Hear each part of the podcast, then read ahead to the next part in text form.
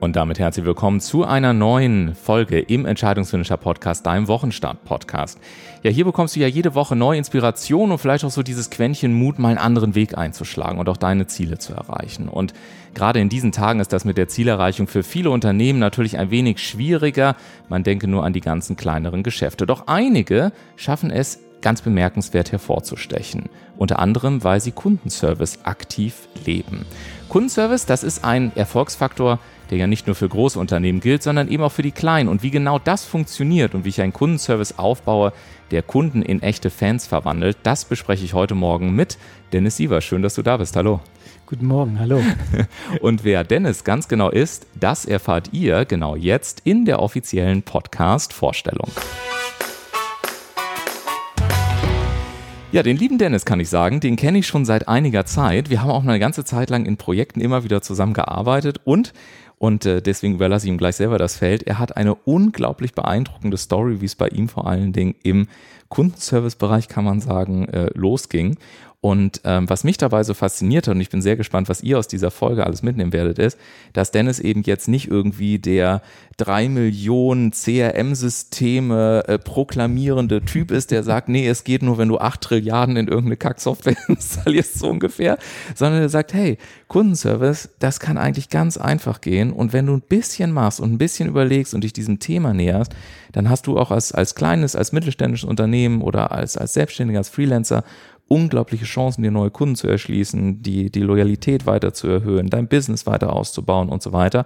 Und äh, ja, wie das genau alles geht und welche Erfahrungen er damit gesammelt hat, das äh, erzählt er uns äh, heute selber. Und ich bin froh, dass er hier ist, weil er ist viel on the road, wird von vielen Unternehmen gerne gebucht aus dem IT-Umfeld, gerade weil er eben, das ist schon fast die Überleitung, wirklich Kundenservice von der Pike auf gelernt hat und sich dann ja auch über diverse Marktführer ähm, ja auch unter Beweis gestellt hat mit Anfang, Mitte 20 damals ja schon, dass du Teams ja. geleitet hast, dass du Kundenzufriedenheitsraten auf teilweise absurde irgendwie 95, 94, 95 Prozent gesteigert hast. Ja. Also von der Seite her ganz klein angefangen, du wirst gleich erzählen, wie und dann tatsächlich bei den großen Global Playern gelandet mit Anfang, Mitte 20 und heute auf eigenen Beinen unterwegs und dein ganzes Wissen an viele Unternehmen weitergeben. Also insofern schön, dass du hier bist nochmal. Ja, danke, dass ich da sein darf. ich habe gerade schon gesagt, du hast ja letztendlich von der Pike auf angefangen. Ähm, äh, es war im Hotel, das kann ich schon mal sagen. Ja. Aber erzähl mal, wie, wie ging es bei dir im, im Kundenservice-Bereich genau los? Ich habe meine Ausbildung in einem Fünf-Sterne-Plus-Hotel hier in Hamburg gemacht. Ein ja. ganz kleines Small Leading Hotel. Ich weiß gar nicht, ob ich sagen darf. Ich glaube, es gibt ja eine ganze Menge, ne? Ähm, aber es war, sag ich jetzt mal, das, das, das Louis, ne? Das Hotel Louis ja, genau. Jakob war ja. das, ganz genau. Ähm, und ich hatte mit Service vorher gar nichts zu tun. Ja. Und, und ich bin dann halt da so reingesprungen und habe ähm, ganz normal gearbeitet, wie man mir das auch gesagt hat. Und dann war ich in einer Situation, da war ich Page. Ja. Und da ist es dann so gewesen, dass ich natürlich dann nur die Koffer getragen habe. Ja. Und man kriegt dann immer nur so zwei, drei Euro Trinkgeld, ja. wenn überhaupt. Und dann hat ein Gast mir 20 Euro Schein in die Hand gedrückt. Wow. Äh, und ich habe ihn dann gefragt, äh, danke, aber warum denn so viel? Und ja. dann meint er einfach, weil sie anders sind als die meisten Pagen, die ich kennengelernt habe. Sie haben mit mir geredet, sie haben Interesse an meiner Person gezeigt. Und das war genau der Moment, wo es bei mir Klick gemacht hat und ich gedacht habe, ah, okay, das ist den Menschen also wichtig. Das war mir vorher gar nicht so bewusst. Sie wollen gesehen werden. Mhm. Ähm, und das dann halt mit, mit 17 diese Erfahrung zu machen, war dann für mich so ausschlaggebend und das hat sich über mein gesamtes Berufsleben dann halt weiter gefestigt und erweitert und ähm, hat mich dann auch zu ganz vielen anderen Reisen und Geschichten gebracht ähm, und konnte mein Wissen dann auch teilweise in Teams Kundenservice-Teams weiterbringen. Ja. Und das hat dann auch super tolle Ergebnisse mit sich gebracht. Ja, ja. und ich finde das so bemerkenswert, weil oftmals ist es ja so ein kleiner Moment, der dann im Prinzip so einen Change hinbekommen kann. Und wenn ihr jetzt glaubt, das macht Dennis nur mit 17 im Hotel, dann täuscht ihr euch. Wir haben ja Veranstaltungen auch zusammen gemacht und ich erinnere mich an eine Situation völlig krass irgendwie. Äh, da stand Teller äh, auf dem Tisch. Kennt ihr wahrscheinlich Workshop-Räume und so, da stehen da Teller und so weiter. Und äh, Dennis hat halt dann angefangen, den Teller auszutauschen. Ja, also einfach den alten Teller weg und einen neuen Teller hin, so ungefähr.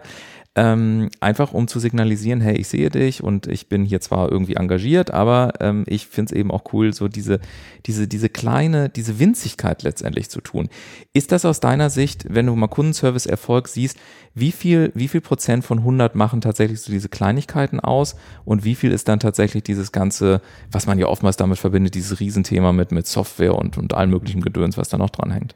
Also ich würde sagen, das geht schon los, so bei 70 bis 80 Prozent, was, was der Mensch dann sieht, ja. was er spürt. Ja. Ähm, wenn ich jetzt das mit der Software verbinde und die Ergebnisse, die äh, KPIs, die dann da auch rumfliegen, die Zahlen, die man erreichen soll, äh, das sind Ergebnisse. Das ja. ist Software, die zeigen mir Ergebnisse. Aber die Ergebnisse kriege ich ja nur, wenn ich mit dem Kunden interagiere am ja. Telefon oder per E-Mail. Die ja. Zahlen zeigen mir eigentlich nur, was ich menschlich mache. Ja. Und äh, dementsprechend ist Software super, etwas zu visualisieren ähm, um auch eine Referenz zu bekommen, wie was funktioniert oder wie was läuft. Aber grundlegend ist es, wie agiere ich mit meinem Gegenüber? Und da gibt's auch einfache Methoden, äh, die jeder auch wirklich jeder lernen kann und auch ganz einfach einsetzbar sind, egal mhm. ob ich in einem kleinen Restaurant bin oder vielleicht auch eine Physiotherapeutenpraxis, ja. wo die Dame am Empfang vielleicht ganz anders mit den Patienten redet, ähm, als sie es normalerweise tun. Ja. Im Normalfall, man kennt es ja, wenn man selber mal zum Arzt geht, wie die Arzthelferin ähm, mit einem reden.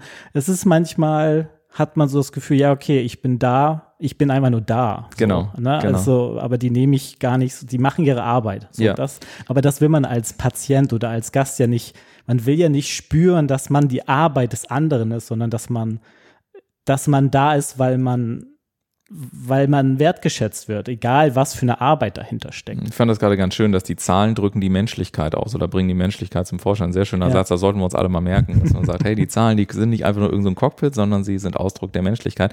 Du hast gerade ein spannendes Wort gesagt, nämlich spüren, also dass, dass das auch gespürt wird. Ja. Jetzt hast du ja selber, ich habe es gerade schon gesagt, auch ähm, bei, bei den Namen lassen wir da mal weg, aber bei einem großen Mobilfunkhersteller, sagen wir mal, oder Mobilfunkgeräte beim Handyhersteller gearbeitet, den wir mit Sicherheit alle mehr als gut kennen, so ja, muss man formulieren. also, der, also der ganz große, wenn ihr versteht, was ich meine.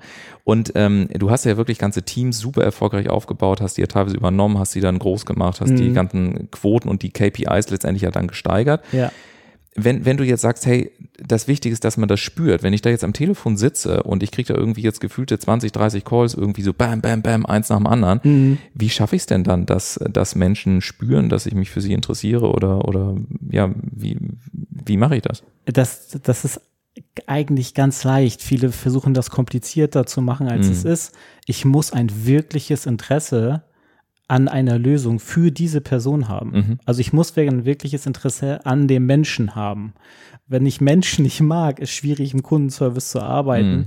Ähm, vielleicht geht das noch, wenn man im E-Mail-Bereich arbeitet, aber wenn man am Telefon ist, die Menschen auf der anderen Seite spüren und hören dich und ähm, merken, ob du was ehrlich sagst oder ob du denen ehrlich helfen willst. Es sind auch manchmal nur so Nuancen, die du in deiner Sprache von dir gibst die derjenige wahrnimmt. Es kann auch einfach nur sagen, du sagst guten Morgen. Du sagst wirklich guten Morgen und derjenige hört aber, das ist kein guten Morgen. Ja, absolut. Ich kann guten Morgen sagen. Ja. Guten Morgen, schön, dass Sie da sind. Wie kann ich Ihnen helfen? Ja. Oder ich kann sagen, guten Morgen, schön, dass Sie da sind. Wie kann ich Ihnen helfen? Ja. Das sind so ganz kleine Sachen und das muss ich aber ernst meinen, nicht spielen. Ich ja. muss diese Freude in mir wirklich dann auch haben und ich muss sie produzieren. Ja.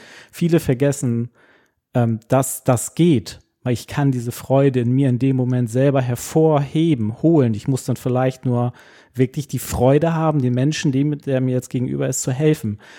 Viele haben Schwierigkeiten damit, wenn die Person auf der anderen Seite vielleicht in Zorn ist. Ja das ist dann oft ein kritischer Faktor. Naja, oder vielleicht gar nicht so sehr, also nicht nur im Zorn, sondern ich kann mir vorstellen, dass es auch bei dir früher im Hotel war, dass du hast ja gesagt, ich habe dann nur die Koffer getragen, das ja. nur, warum wir ein große Anführungszeichen setzen, aber ich habe ja selber auch in meinem Hotel gearbeitet und ich weiß auch noch, dass da eben einige Leute schon gekommen sind und dann irgendeine farbige Plastikkarte auf den Tresen gelegt haben und geglaubt haben, sie, ihnen gehört das hier alles ungefähr. also worauf ich hinaus will ist, manchmal hast du ja nicht nur zornige Leute, sondern auch Leute, die die glauben, dass du da irgendwie so ein, so ein, äh, ich sag mal, unterdurchschnittlicher Angestellter bist, der halt gefälligst irgendeinen Kram von A nach B zu schleppen hat ja. und dich dann dementsprechend auch so behandeln, dich nicht angucken, dich nicht angucken und so weiter. wenn du sagst, jetzt muss ich die Freude dafür aus mir heraus produzieren, also ich könnte mir vorstellen, dass man da vielleicht auch ganz andere Gefühle manchmal hegt. Definitiv. Also definitiv. Wie, wie kommt man denn da, wie, wie macht man das, dass man die Freude in sich dann trotzdem rausholt? Ähm, ich ich, ich habe so eine, eine, ganz kleine Geschichte dazu. Ich, ich hatte in dem Hotel, in meiner Ausbildungszeit, hatte ich einen Gast, der hatte mehrere Unternehmen, mhm. äh, der hat dann auch wirklich, es war ein sehr prahlerischer Typ mhm. äh, von Mensch und der hat dann auch immer schnell so und dann einen herzitiert, mhm. gepfiffen und mit dem Finger hergezeigt und dann, hey, mach mal dies, mach mal das. Mhm. Kein Bitte, kein Danke. Ähm, und in dem Moment ist es zu meiner damaligen Zeit als Auszubildender war es erstmal schwierig, damit umzugehen, weil man das auch persönlich nimmt, weil man mhm. denkt, was, nur weil du mehr Geld hast, weil du erfolgreich bist auf eine gewisse Art und Weise, heißt es nicht, dass du mit mir so umgehen darfst. Mhm. Und ich habe in meinem, in meiner Ausbildungszeit dann gelernt, dass dieser Moment, wo ich dieses Gefühl habe, dass der über mir steht, das mache ich mir ja selbst. Mhm ich denke, dass der das denkt. Mhm. Auch wenn er sich so benimmt, dass ich einfach sage, dann lass ihn sich doch so benehmen. Ich werde ganz normal meinen Service machen. Ich werde das nicht beurteilen. Ähm, wenn er der Ma Meinung ist, Menschen so zu behandeln, ist das okay für ihn, für mich nicht, aber ich kann mich davon abkapseln. Mhm. Ich mache einfach meinen Service weiterhin ich, und ich mache das Beste trotzdem, was ich machen kann ähm, und werde ihm einfach zeigen, dass mich das nicht tangiert, wie er mit mir umgeht. Mhm. Hm. Weil ich kann mir schon vorstellen, dass das manchmal, wenn du da gerade so Schlachtzahl am Telefon machen musst, dass man da äh, vielleicht dann sagt, Mensch, äh, das ist eine ganz schöne Herausforderung, dann auch immer wieder in die gute Stimmung letztendlich zurückzukommen. Ne? Definitiv, das ist eine ganz andere Geschichte. Also ich habe ja bei dem ähm, äh, Anbieter im Kundenservice, da war ich ja selber fünf Monate Agent ja. am Telefon. Ähm, und innerhalb dieser fünf Monate habe ich 7000 Kundencalls angenommen. Das mm. sind 60, 60 bis 70 Telefonate pro Tag. Mm. Man hat halt nur so drei bis sechs Minuten pro Telefonat gebraucht. Und mm. man hatte auch das Ziel, nur so sechs Minuten maximal zu brauchen. Manchmal geht das nicht. Da geht es ein bisschen länger, aber es zählt ja immer der Durchschnitt. Mm. Aber man musste halt bei jedem Telefonat ähm, immer wieder sich im Kopf vorhalten, dieser Kunde hat jetzt ein Problem. Genau. Und der braucht eine Lösung. Egal, ob ich schon 30 Telefonate vorher hatte und die anstrengend waren, aber dieser Kunde braucht jetzt meine Hilfe. Mm. Für ihn ist das das einzige Telefonat gerade, was zählt. Mm. Und meine Aufgabe ist genau dieses Telefonat so zu gestalten, dass er eine Lösung bekommt, aber auch gleichzeitig so begeistert ist von meiner Person und von dem äh, von der Art und Weise, wie ich den Service gestaltet habe, dass er dass diese Begeisterung meiner Person automatisch auf die Marke einzahlt, sodass die Reputation dieser Firma steigt. Ja, ja. Und was ich bei dir tatsächlich ganz spannend finde, das habe ich auch schon erlebt, dass äh, um mit diesen Herausforderungen letztendlich umzugehen, dass du ja im Prinzip so, so kleine Strukturen auch immer an der Hand hast, wo du ja. sagst, okay, Kunde ist gerade hier, also nimmst du bitte Struktur 1. Kunde ist gerade da, nimmst du Struktur 2. Richtig. Ähm, und die sind ja teilweise wirklich einfach. Äh, das ist easy peasy. Also wirklich easy peasy. Also wenn man es kann und wenn man es ja, macht. Ja. Äh, ne? Also die, die, großen Dinge, die wirklich funktionieren. Also an, an der Grad der Vereinfachung sieht man ja meistens die Genialität, weil das an 300 Stunden rüberzubringen, das kann dann wahrscheinlich jeder. Aber ja. so wie du das in, in drei Minuten rüberzubringen, das äh, kann dann halt eben nicht jeder.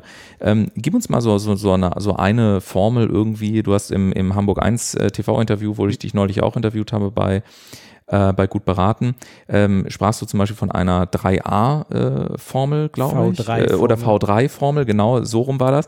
Was ist denn äh, diese V3-Formel für diejenigen, die jetzt, kann ich euch im wärmstens empfehlen, guck mal bei YouTube oder vielmehr bei Dennis Sievers auf der Webseite, schreibe ich auch noch mit den Shownotes rein, das ganze TV-Interview, aber erzähl uns jetzt mal ganz kurz im, im Podcast hier auch nochmal, was ist V3? Die V3-Formel sind drei Aspekte, die man innerhalb der ersten Minuten im Kundentelefonat aufbaut. Mhm. Das ist einmal verstehen, mhm. verbinden mhm. und versprechen. Das baut Vertrauen, Sicherheit ähm, ja, und eine Verbindung auf zum Kunden, mhm. sodass er sich gesehen fühlt. Darum geht es. Der Kunde muss sofort merken, ich bin hier richtig, die Person versteht mich und ich weiß jetzt auch, was als nächstes kommt. Verstehen ist ganz einfach ich wiederhole in eigenen Worten, was der Kunde mir gerade gesagt hat, was das Problem ist. Mhm. Ich muss es auch in meinen eigenen Worten wiedergeben, weil der Kunde spricht in seiner Sprache. Der benutzt vielleicht Wörter für dieses Problem, die gar nicht das Problem sind. Das heißt, ich muss sehr schnell ausloten, in welche Lösungsrichtung gehe ich. Weil wenn ich in die falsche Richtung gehe, habe ich vielleicht ein 30-Minuten-Telefonat statt fünf. Mhm. Ähm, das, das Verbinden ist, ich gebe dem Kunden ein Zeichen, dass er mit seiner Emotion, wenn er sie äußert, ähm, und auch seine Situation, dass ich das nachvollziehen kann und dass ich bei ihm bin. Also, dass ich, vielleicht äußere ich auch, wenn der Kunde sagt, oh, ich bin so richtig frustriert, weil das nicht funktioniert, dass ich sage, diese Frustration kann ich verstehen. Wenn ich das auf die und die Arbeit transportiere, kann ich das nachvollziehen, dass sie das jetzt frustrierend finden. Aber diese Frustration wollen wir dann auch gleich lösen. Und das Versprechen ist, dem Kunden zu sagen, entweder ich verspreche oder wir werden jetzt als nächstes ähm, das Problem auch lösen. Ich kann auch sagen, ähm, ich weiß aber auch schon die Lösung. Ich verspreche, wir kriegen das hin. Es kann sein, dass wir das jetzt innerhalb der nächsten fünf Minuten lesen können. Kann aber auch sein, dass wir vielleicht noch mal in zwei Tagen noch mal telefonieren müssen, weil sie selber noch mal ein, zwei Dinge machen müssen. Mm. Und dann testen wir das noch mal gegen. Aber eine Lösung habe ich definitiv parat. Oder ich kann auch oder ich kann auch sagen, ähm, wir werden jetzt zusammen eine Lösung erarbeiten. Ja. Ich habe noch gar keine, ich weiß ja noch gar nicht so viel, ja. aber der Kunde hat innerhalb dieser ersten zwei bis drei Minuten durch die V3-Formel gesehen, ähm, also weil man das ja auch sprachlich ähm, mm. verbildert, mm. gesehen, gespürt, gespürt und gemerkt, in welche Richtung das geht, dass er aufgefangen wird. Mhm. Und das, äh, so wie du gesagt hast, das kann ja letztendlich jemand an der, an der Physiotherapie-Rezeption beispielsweise genauso machen wie, in, wie ein Geschäftsführer ja. im, in einem Unternehmen. Und ich kann euch sagen, diese V3-Formel, ähm, so simpel sie auch banal klingt, aber manchmal ist es ja so, dass gerade die einfachen Dinge dann gerne ausgeblendet werden, wo man sagt, naja, es kann jetzt nicht so einen großen Unterschied machen, das hat er mir jetzt immer eben 60 Sekunden erklärt. Aber dafür musst du halt mal ein paar tausend Telefonate geführt haben und eine ganze Menge im Hintergrund wissen, damit du das letztendlich dann auch hinbekommst. Und ich habe die zum Beispiel neulich im Telefonat selber angewendet und unterm Strich, äh, ich glaube, was waren das, 7, 7.500 Euro oder irgend sowas äh, Cash-Umsatz äh, mal eben gemacht in einem Telefonat. Ähm, einfach um, um immer wieder letztendlich auch auf diese, auf diese drei Elemente ähm, einzugehen. Und in dem Falle war es halt ein Kunde, der im, im Podcast-Bereich beispielsweise noch eine große Unsicherheit hatte und bei dem einfach gerade diese, diese zweite Stufe, dieses Verbinden so extrem, ähm, extrem krass war. Also der hatte jetzt nicht ein Riesenproblem an der Hacke, ähm, aber letztendlich hatte er schon eins, weil er wollte gerne, hat sich aber nicht getraut, was ja auch wiederum ein Problem ist. Richtig. Und da letztendlich zu verstehen und sich dann zu verbinden und letztendlich zu sagen, hey, wir kriegen das jetzt hin, wir gehen jetzt hier Schritt für Schritt durch, wir machen das alles das hat ähm, wirklich auch so eine, so eine Leadership-Funktion, finde ich. Also, dass du wirklich ja. sagst, so, ich, ich bin jetzt derjenige, ich helfe dir da jetzt durch und wir kriegen das jetzt gemeinsam hin. Und dann ähm, finde ich es immer ganz interessant, dass ich auch die Emotionen ähm, sehr schnell beruhigen, wenn die Leute merken, dass sie einen Rahmen bekommen, in den sie sich dann einfach reinfallen lassen können. Erstens bekommen sie einen Rahmen und zweitens haben wurde die Emotion, die sie ja haben, oder die Situation, die sie haben, nochmal verbalisiert von dem anderen, ja. sodass sie, sodass sie das Gefühl haben, oder auch gehört haben, der andere versteht das. Ja. Also der hat wirklich verstanden, worum es mir gerade geht und wie, wie es mir gerade geht. Und ähm, diese V3-Formel ist nicht nur von Kunde zu, an Kunden anzuwenden. Mm. Ich habe das auch eingesetzt bei meinen eigenen Teams. Genau. Die sollten ja. das ja bei den Kunden machen, aber ja. ich habe es genauso bei den Mitarbeitern gemacht. Ja. Am Anfang, wenn man das benutzt, die V3-Formel, muss man erstmal reinkommen. Dann hört sich das vielleicht hier und da gleich an. Ähm, und dann wird man auch merken, oh, der, derjenige nutzt jetzt die V3-Formel.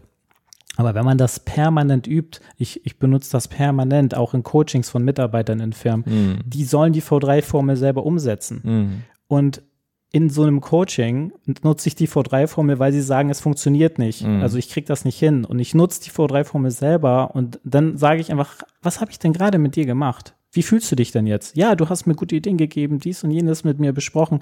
Ich so, ja, aber was habe ich denn eben gerade gemacht? So die letzten zwei, drei Minuten. Mhm. Und dann verbalisieren sie einfach nur, was ich gemacht habe. Ich so, ich habe gerade die V3-Formel eingesetzt, ohne dass du das gemerkt hast. Und dann, und dann gehen wir nochmal meine Sätze durch. Und dann kommt ein Klick. Ah, okay, so kann man das auch einsetzen. Mhm. Aber diese sprachliche Flexibilität, die muss ich mir erarbeiten. Klar. Wenn ich das zum ersten Mal einsetze, ja, dann muss ich den Mitarbeitern für die jeweiligen Vs vielleicht Leitsätze mitgeben, die sie am Anfang ja. nutzen können. Aber irgendwann macht's bei den Mitarbeitern Klick und sie benutzen ihre wirklich ihre eigentliche ja. eigene Sprache. Und das ist halt auch das Wichtige, dass diese Formel oder so ein Rahmen für die Mitarbeiter gesetzt wird, den sie abarbeiten können, aber der Kunde nicht merkt, dass da irgendwie ein Rahmen ist, den sie abarbeiten, mhm. weil sie ja auch keinen Leitfaden bekommen, mhm. sondern die arbeiten mit, ihren, mit ihrer eigenen Sprache mhm. und kriegen halt nur eine Formel, mit wie man was abarbeitet oder was man machen kann und wieso man das mit dem Kunden macht. Ja, vor allen Dingen, wenn man sich auch die ganzen positiven Vorteile anschaut, die daraus resultieren können. Ne? Also, dass halt eben jede Menge Zeit gespart wird, dass die Gespräche viel effizienter sind. Ja. Ähm, dass du natürlich dementsprechend weniger Stress hast, dass du einfach deine, je nachdem, wie du auch bezahlt wirst. Also, mhm. es gibt mit Sicherheit unterschiedliche Provisionssysteme, vielleicht auch wie, wie, je nachdem, wie viele Telefonate du geführt hast oder wie oft du vielleicht in, im Rahmen der vorgegebenen Zeit telefoniert hast mhm. und so. Mhm. Und dementsprechend ist das ja für alle Beteiligten sehr viel entspannter und es fühlt sich halt am Anfang immer äh, erstmal so an, dass ich sage, ja, das bin ich aber nicht. Wo man sagt, na gut, Richtig. das ist ein Dreijähriger, der das erste Mal aufs Fahrrad steigt. Also ich habe noch nie einen Dreijährigen gesagt, Fahrradfinger, aber das bin ich aber nicht, da, da setze ich mich nicht drauf. Sondern die probieren das natürlich aus, finden ja. dann ihren eigenen Weg. Und ich glaube, so pragmatisch muss man das am Ende des Tages auch, äh, auch in, in, in deinem Segment sehen. Aber Lass uns mal einen Schritt weitergehen. Also jetzt haben wir so ein bisschen gesagt, okay, es gibt also kleinere Sachen, die man wirklich so als, als ich sag mal, auch in der Physiotherapiepraxis oder im Restaurant mhm. machen kann oder ähnliches. Ähm, Im Übrigen Beispiel kann ich eben noch geben. Wir haben hier in Heißenbeck haben wir eine, eine ganz tolle Pizzeria, wo ich sehr gerne hingehe. Und äh, neulich war das einfach extrem kalt. Und ähm, ich stand vor der Tür, weil ich nicht über Telefon bestellt hatte und, und stand dann da unten, weil wir dürfen ja momentan alle Corona-bedingt nicht rein. Und ähm, habe dann gesagt, hey, ich hätte gerne die Pizza so und so. Und ich sage, boah, das ist heute so dermaßen kalt irgendwie, ist total krass. Und dann kam er ähm, irgendwie fünf Minuten später wieder raus und hatte mir, brachte mir in einer Porzellanschüssel eine heiße Tomatensuppe. und ich gucke ihn an, ich sage, äh, was ist das jetzt? Er sagte, ja, du darfst dich zwar auch draußen nicht hinstellen, aber ich dachte, vielleicht magst du sie kurz im Stehen essen, weil du sagtest gerade, es ist dir ein bisschen kalt und die Pizza dauert noch fünf Minuten. Und ne, ich kann die Geschichte an der Stelle beenden. Ja. Und ich habe so gedacht, ey, das ist ein Wareneinsatz wahrscheinlich von, keine Ahnung, 60 Cent gewesen oder irgend sowas. Ja. Aber gerade wird die Geschichte hier tausende von Menschen erzählt und ich habe sie schon x-mal erzählt und habe, glaube ich, in den letzten, weiß ich nicht, drei Wochen schon wieder, ich weiß nicht, wie viele Pizzen und ähnliches bestellt. Ja, ne? das ist Kundenbindung. Und das ist halt wirklich Kundenbindung. Das ist wirklich Kundenbindung. Und das, und das, da, da geht's, das ist ja der Faktor, den viele Unternehmen, warum auch immer nicht sehen. Der Kundenservice ist dafür da, und ich habe da so meine eigene kleine Formel, ich nenne sie die US3, ja. Umsatz sichern, ja. stabilisieren und steigern. Ja. Und wie kann ich den Umsatz mit einem Kunden sozusagen steigern? Indem ich ihm hier und da Kleinigkeiten extra gebe, im Restaurantbereich zum Beispiel, mhm. oder dass ich einfach ein bisschen mehr Mehrwert, wenn ich jetzt eine Softwarebude bin, mhm. dass ich mal darauf achte, was, was brauchen meine Kunden dass ich zwischendurch mal zusätzliche Infos oder so mal rausgebe, damit die selber mit der Software noch mehr machen können, was denen auch hilft, um mehr Umsatz zu machen. Ja. Oder die Kundenbindung. Also Kundenbindung ist immer das Ziel des Kundenservice.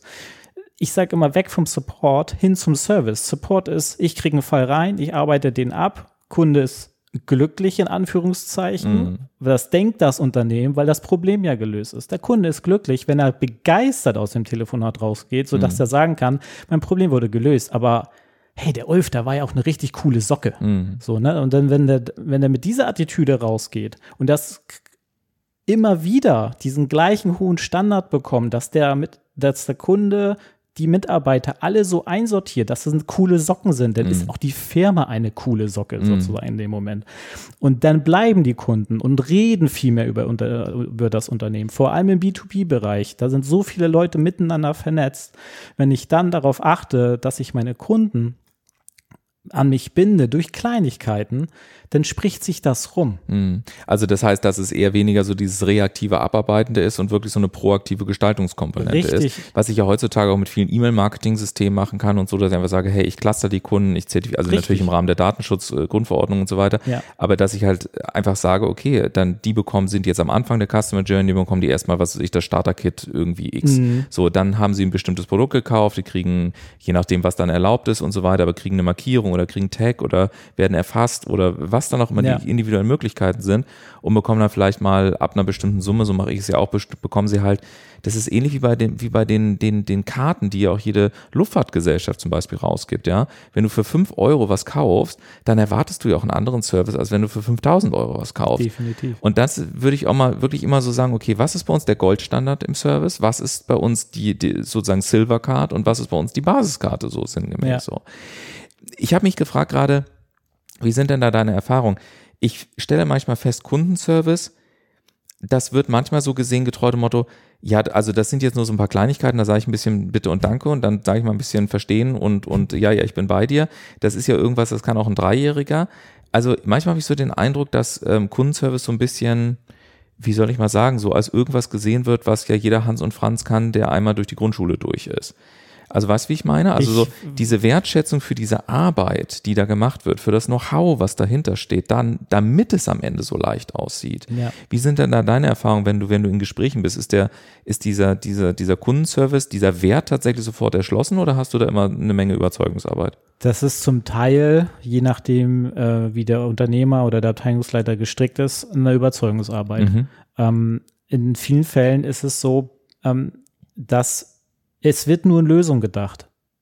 Vor allem in Softwareunternehmen, mhm. weil in dem Kundensupport sitzen oft Mitarbeiter, die haben mit der Software selber am Anfang gearbeitet. Vor allem, wenn es ein Startup ist und die vielleicht gerade mal zwei, drei Jahre alt oder fünf Jahre alt sind, dann sitzen die, die es vorher gecodet und programmiert haben, die sitzen an einem Kundenservice. Ja. Und die reden dann auch oft so, als würden sie mit ihren äh, Mitarbeitern reden, weil die sprechen diese Sprache. Aber viele Kunden nutzen diese Software und sprechen nicht diese Sprache. Und dann kommt man rein, man kriegt die Lösung und das war's. Aber man kann das lernen. Also mhm. es ist ja nicht so, dass, dass es nicht lernbar ist. Aber die Menschen, die dann im Kundenservice sitzen, die müssen halt auch wirklich den Menschen helfen wollen. Die müssen sich mit denen verbinden wollen. Mhm. Und das, damit haben viele ein Problem. Was sind denn so aus deiner Sicht die krassesten Gegenargumente, die kommen, wenn du sagst, hey, lass mal über Kundenservice sprechen und da hast du jetzt mal, einen, weil du gerade sogar einen Abteilungsleiter oder so, der das vielleicht nicht so sieht. Was sind da so, so Punkte, wo du innerlich vielleicht deine eigene Freude wieder hochfahren musst. ähm, Sätze wie, also das ist der, wirklich der schlimmste Satz, den ich mal in den Kopf geknallt gekriegt habe, war, äh, Kundenservice ist ein notwendiges Übel. Mhm. Und da bin ich innerlich wirklich zusammengebrochen, weil mhm. ich einfach nur dachte, oh mein Gott, mhm. so das, das kann doch nicht wahr sein, dass mhm. das über Kundenservice gedacht wird. Mhm. Da wird diese, da wird diese Verbindung zwischen Kundenservice und Vertrieb nicht gesehen, sondern mhm. wird nur Vertrieb gemacht. Man haut die Kunden da rein, so, man macht Vertrieb, man gibt Geld für Neukundenakquise aus ohne Ende, aber am, aber am Ende fallen die Kunden irgendwann nach ein paar Monaten wieder weg, mhm. weil gar kein Kundenservice betrieben wird. Mhm. Ähm, das, das sind, also das sind so Aussagen, die, ich muss ganz ehrlich sagen, das selbst, wo ich es gerade nochmal genau, so ich das auch ich breche ja, genau, innerlich ja. so gerade wieder zusammen, weil ich, weil das, weil das zum Glück nicht sehr oft ist, ja. aber das sind Aussagen, wo dieser Wert ja. ähm, vom Kundenservice nicht gesehen wird. Mhm. Und da steckt so viel Potenzial.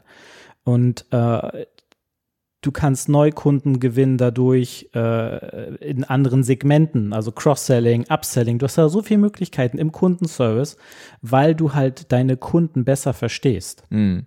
Ja, und ich finde vor allen Dingen auch, wenn ich das in meinem eigenen Business sehe, dass ähm, diese, diese Konstanz in den Kleinigkeiten, also auch mal, was ich über LinkedIn an die Geburtstage denken und so, oder, ja. oder über andere soziale Plattformen, ist ja egal, ich arbeite dann mit LinkedIn, ähm, oder dann eben wirklich zu sagen, ich habe heute Morgen zum Beispiel eine E-Mail rausgeschickt, okay, das und das sind die neuen Designvorschläge für die, für die Social Media Kampagne. Ähm, wenn es für dich in Ordnung ist, brauchst du nichts zu tun. Ähm, und dann schalten wir ab morgen einfach scharf, so ungefähr. Und Natürlich muss ich auch sowas erst aufbauen, aber ich will damit nur zum Ausdruck bringen, dass wenn du diese Vertrauensebene mal bekommen hast und äh, dann kannst du auch solche Sätze einfach mal machen und hast dadurch schon wieder weniger Arbeit. Und was mir immer wieder auffällt, ist auch die, die, die, wie du vorhin gesagt hast, die Umsatzsteigerung entsteht letztendlich dadurch, dass die Kunden sich so selbstverständlich wohl bei dir fühlen, mhm. dass sie automatisch auch immer erstmal gucken, okay, hm, bietet der das auch? Oh, super, ja, dann kaufe ich das halt da. Also dieses, dieses ganze rationale äh, ich sag mal, dieses Überlegen und alles, was anstrengend ist, das äh, wollen wir ja auch gerne vermeiden, wenn wir uns bei irgendjemandem wohlfühlen, weil wir einfach sagen, hey, das läuft, das ist gut, das ist entspannt, da werde ich gesehen, da habe ich eine nette Zeit, also gehe ich doch da wieder hin. Wenn du jetzt auch in größeren Einheiten bist, lass uns da nochmal so ein bisschen drüber sprechen, wenn wir jetzt sagen, okay, wir sind jetzt nicht die Physiotherapiepraxis, wir haben jetzt nicht vielleicht nur irgendwie zwei Mitarbeiter, sondern wir haben vielleicht mal 500 Mitarbeiter im Kundenservice an, an unterschiedlichen Standorten, vielleicht auch noch international in mehreren Sprachen und so weiter. Da brauche ich ja dann Software, da brauche ich eine relativ Definitiv. straffe Führung. Da muss ich irgendwie abbilden, was die richtigen KPIs sind und so weiter. Ähm, wie übertrage ich das denn jetzt von diesem, von diesem Kleinen so auf das Große, dass das bei den Großen am Ende des Tages auch gut funktioniert? Weil ganz ehrlich gesagt, bei den meisten Großen wissen wir, wie das funktioniert. Und meine Erfahrung auch persönlicher Natur mit den Hotlines von großen Anbietern sind meistens, ich sag mal, zumindest noch ausbaufähig. Ja, definitiv. Also im Grunde genommen ist es da nichts anderes. Mhm. Also es ist, es ist vielleicht was anderes, weil du größere Teams hast. Da sind dann, wie ich, habe damals auch 15 bis 20 Menschen geführt. Da hast du als Führungskraft musst einen ganz anderen Blick darauf haben, was die Mitarbeiter machen. Aber die Mitarbeiter machen am Ende genau das, was jemand auch tun sollte, wenn er im Restaurant ist. Nur dass sie natürlich, und das kann man erarbeiten, einen anderen Rahmen setzt. Du okay, hast dein aber lass das mal eben ganz konkret machen. Also wenn ich jetzt sage, ich bin jetzt Führungskraft, ich habe jetzt keine Ahnung, ich sage jetzt mal, gehen wir mal richtig krass rein, sagen wir mal 250 Mitarbeiter, das ist unrealistisch, aber wir tun mal so, weil ich ja. will auf einen Aspekt aus. Ich habe 250 Mitarbeiter und ich habe die Aufgabe bekommen, in drei Monaten muss hier ein Kundenservice stehen, der richtig knallt und der richtig rockt. So, jetzt ja. hole ich dich. Wie gehst du jetzt konkret vor?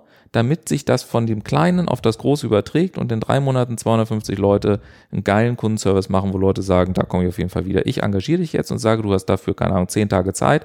Wie würdest du die zehn Tage äh, verbringen? Was, was ist deine, deine, deine beste, dein bester Run-Through sozusagen, um ja. das hinzukriegen? Also ich würde als allererstes alle Mitarbeiter erstmal mitnehmen. Mhm. Ich muss die abholen und sagen, in welche Richtung das sich drehen soll. Ich muss denen sagen, wieso wir, in welche Richtung wir uns servicemäßig drehen wollen, welche Vorteile die Kunden davon haben, welche Vorteile das Unternehmen, aber auch die Mitarbeiter davon haben, dass mhm. wir das jetzt einsetzen.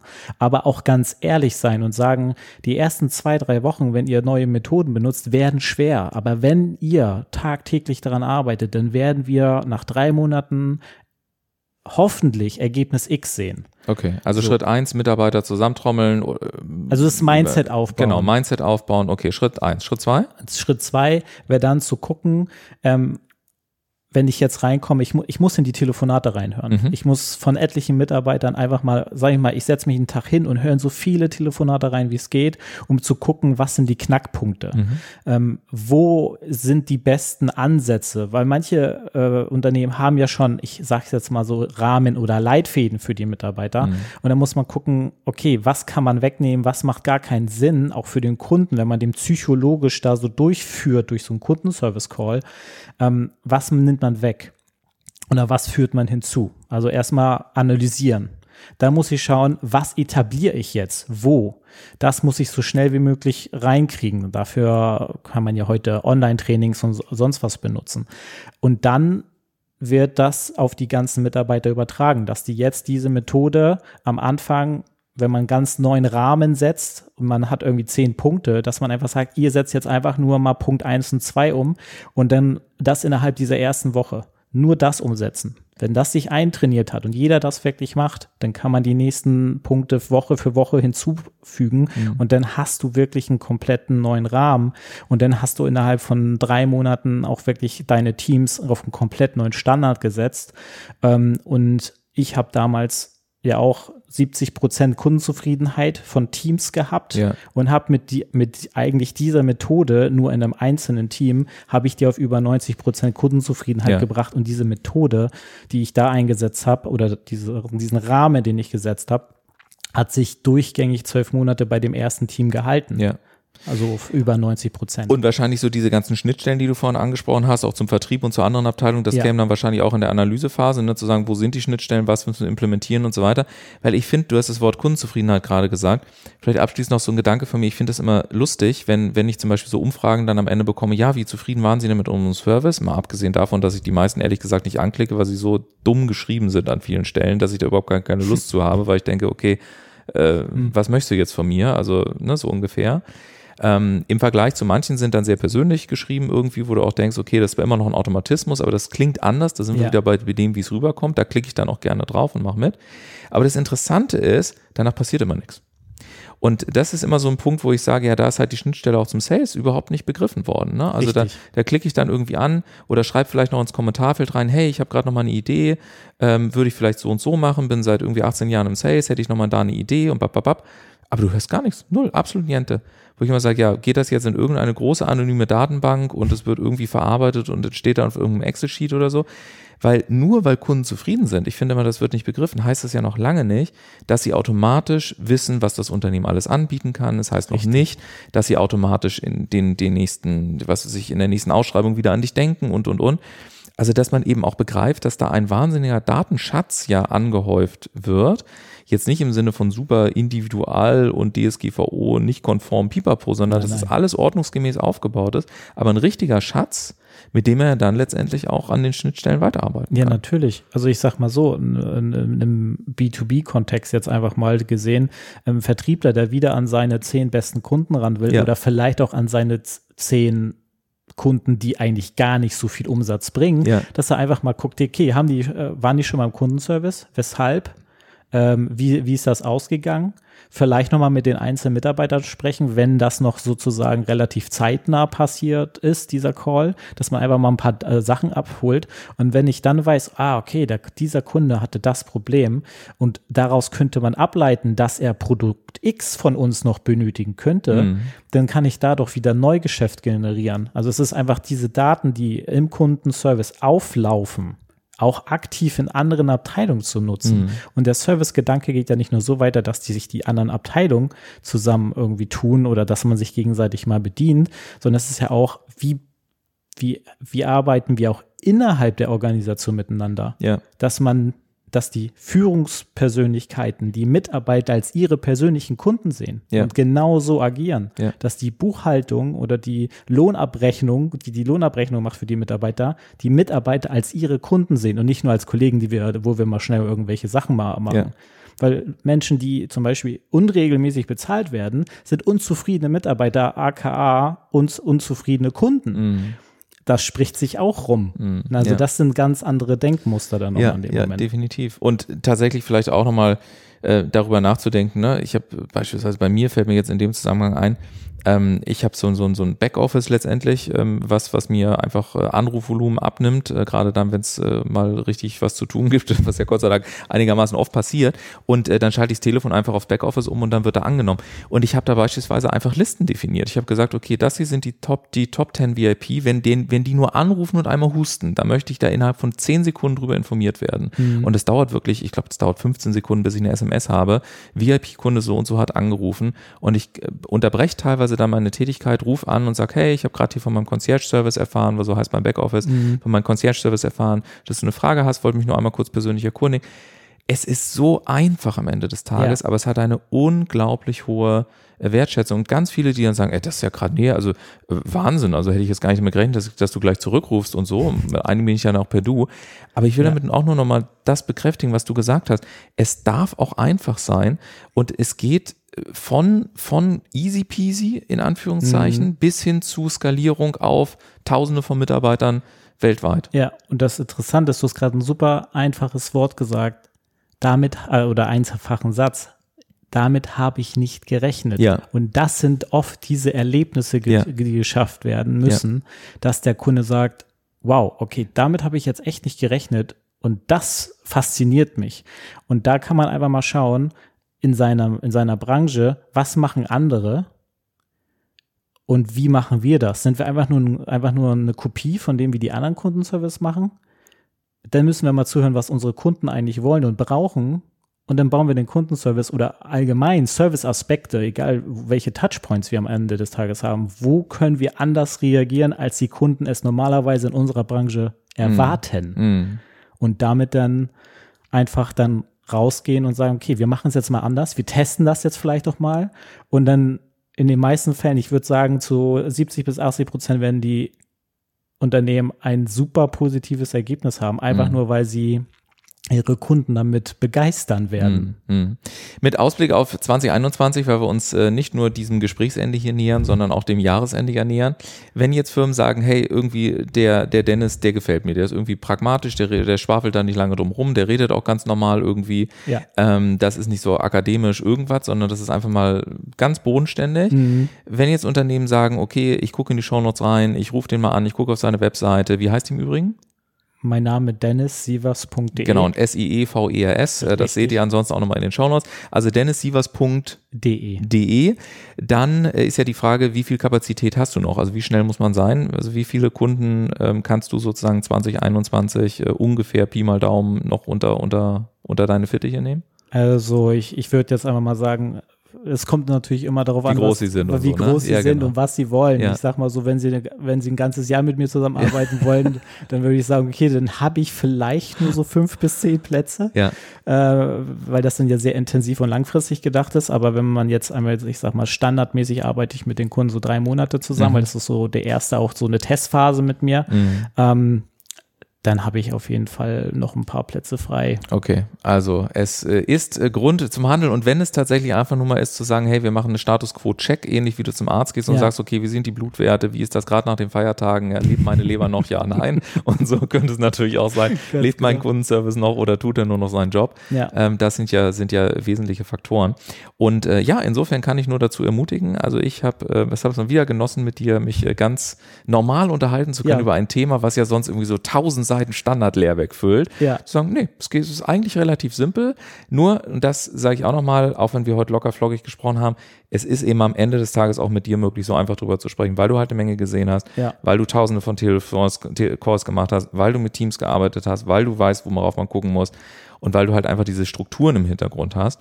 Und ähm, von der Seite her ist das ähm, ja einfach mal wieder eine, eine sehr coole Zeit gewesen. Ich habe auch schon wieder zwei, drei Impulse mitgenommen, die ich äh, in meine Praxis implementieren werde So und sage ganz herzlichen Dank, dass du da warst. Ja, äh, danke, lieb- dass ich lieber hier sein Dennis. durfte. Sehr, sehr gerne. Und ihr da draußen, ähm, ich glaube, es ist klar, um was es jetzt geht. Ne? Schön umsetzen, immer fleißig im Kundenservice sein und vor allen Dingen, vielleicht jetzt auch mal vor den Feiertagen, denkt doch wirklich einfach mal einfach. Und vielleicht ist es eine handgeschriebene Karte, vielleicht ist es ein Foto, was du einfach machst, das ausdruckst und auf die Rückseite schreibst, Mensch, vielen Dank für die vielen tollen Telefonate mit Ihnen und, und, und. Und wenn du sagst, boah, diese Folge hier mit irgendwie 40 Minuten, die war schon so vollgepackt mit allen möglichen Tipps und Infos und Kleinigkeiten und so weiter, dann kann ich dir sagen, Dennis sitzt hier ganz gechillt auf dem Stuhl, der hat noch deutlich mehr in petto. Also guckt auf seine Internetseite, schaut euch das TV-Interview an, egal ob ihr Freelancer seid, egal ob ihr kleine, mittelständische oder große Unternehmen seid, mit dem Mann sollte man zumindest einmal über den Bereich Kundenservice gesprochen haben. In dem Sinne, kommt gut rein in die Woche, wir hören uns nächsten Montag ab 7 Uhr hier wieder. Bis dahin, mach's gut, ciao, ciao.